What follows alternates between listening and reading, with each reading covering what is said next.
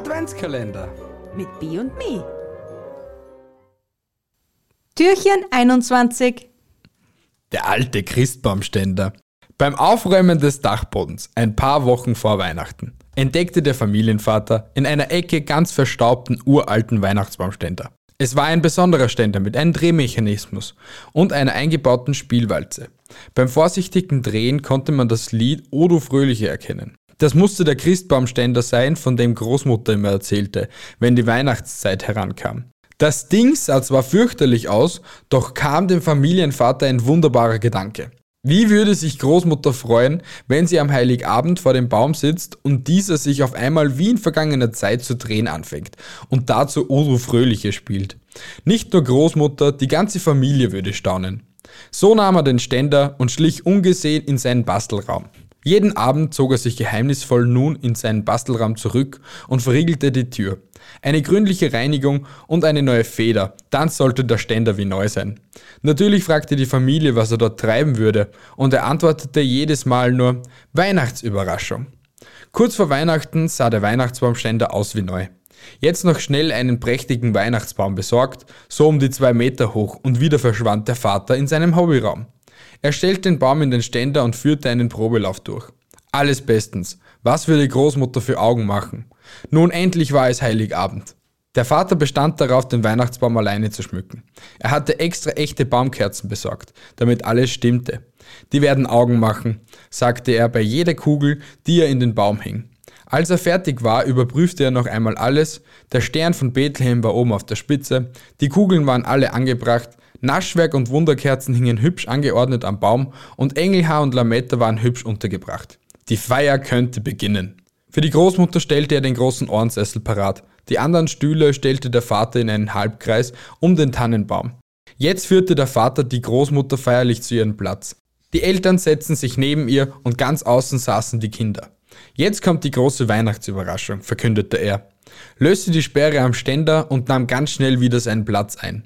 Langsam begann der Weihnachtsbaum sich zu drehen und heller Klang von der Musikwalze O du Fröhliche. War das eine Freude. Die Kinder klatschten in die Hände und Oma hatte vor Rührung Tränen in den Augen. Sie brachte immer wieder nur, wenn Großvater das noch erleben könnte, dass ich das noch erleben darf, hervor. Mutter war stumm vor Staunen. Eine Weile staunte die Familie entzückt und stumm auf dem festgewandt drehenden Weihnachtsbaum. Als ein schnarrendes Geräusch sie je aus ihrer Versunkenheit riss.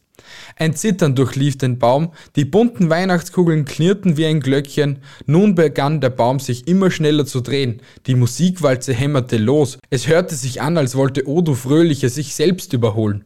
Mutter schrie laut auf. So unternimm doch was!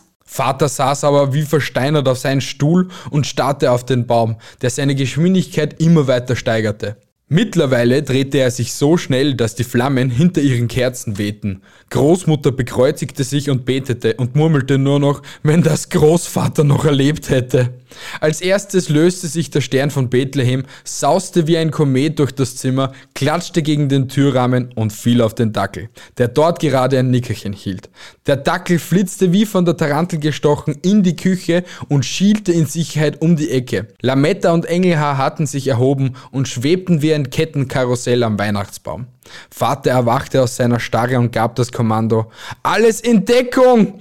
Ein Goldengel trudelte losgelöst durchs Zimmer, nicht wissend, was er mit seiner plötzlichen Freiheit anfangen sollte. Weihnachtskugeln, der Schokoladenschmuck und andere Anhängsel sausten wie Geschosse durch das Zimmer und platzten beim Aufschlagen auseinander. Die Kinder hatten sich hinter Großmutters Sesselschutz gefunden, Vater und Mutter lagen flach auf den Bauch, den Kopf mit den Armen schützend. Mutter jammerte in den Teppich.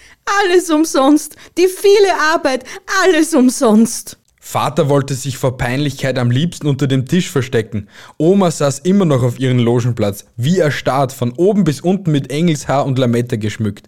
Ihr kam Großvater in den Sinn, als dieser 1914 bis 1918 in den Ardenen im feindlichen Artilleriefeuer gelegen hatte. Genau so musste es gewesen sein. Als gefüllter Schokoladenbaumschmuck an ihren Kopf explodierte, registrierte sie trocken Kirschwasser und murmelte, wenn Großvater das noch erlebt hätte. Zu allem jaulte die Musikwalze im Schlupfakkord O du Fröhliche, bis mit einem ächzenden Ton der Ständer seinen Geist aufgab. Durch den plötzlichen Stopp neigte sich der Christbaum in Zeitlupe, fiel aufs kalte Buffet, die letzten Nadeln von sich gebend.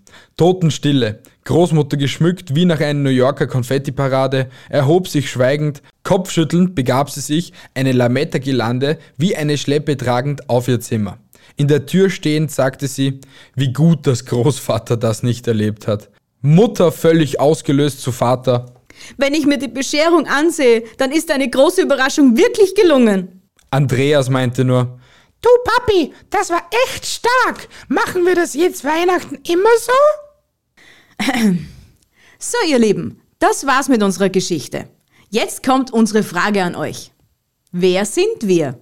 Wenn ihr die Antwort habt, schreibt sie uns auf Instagram in den Stories oder schreibt uns eine Mail an meinungsgefluester.gmail.com. Gewinnen könnt ihr heute ein T-Shirt von Du Hirsch mit der Aufschrift Euder in Grau in der Größe M. Wir freuen uns auf eure Antworten. Viel Glück beim Mitmachen.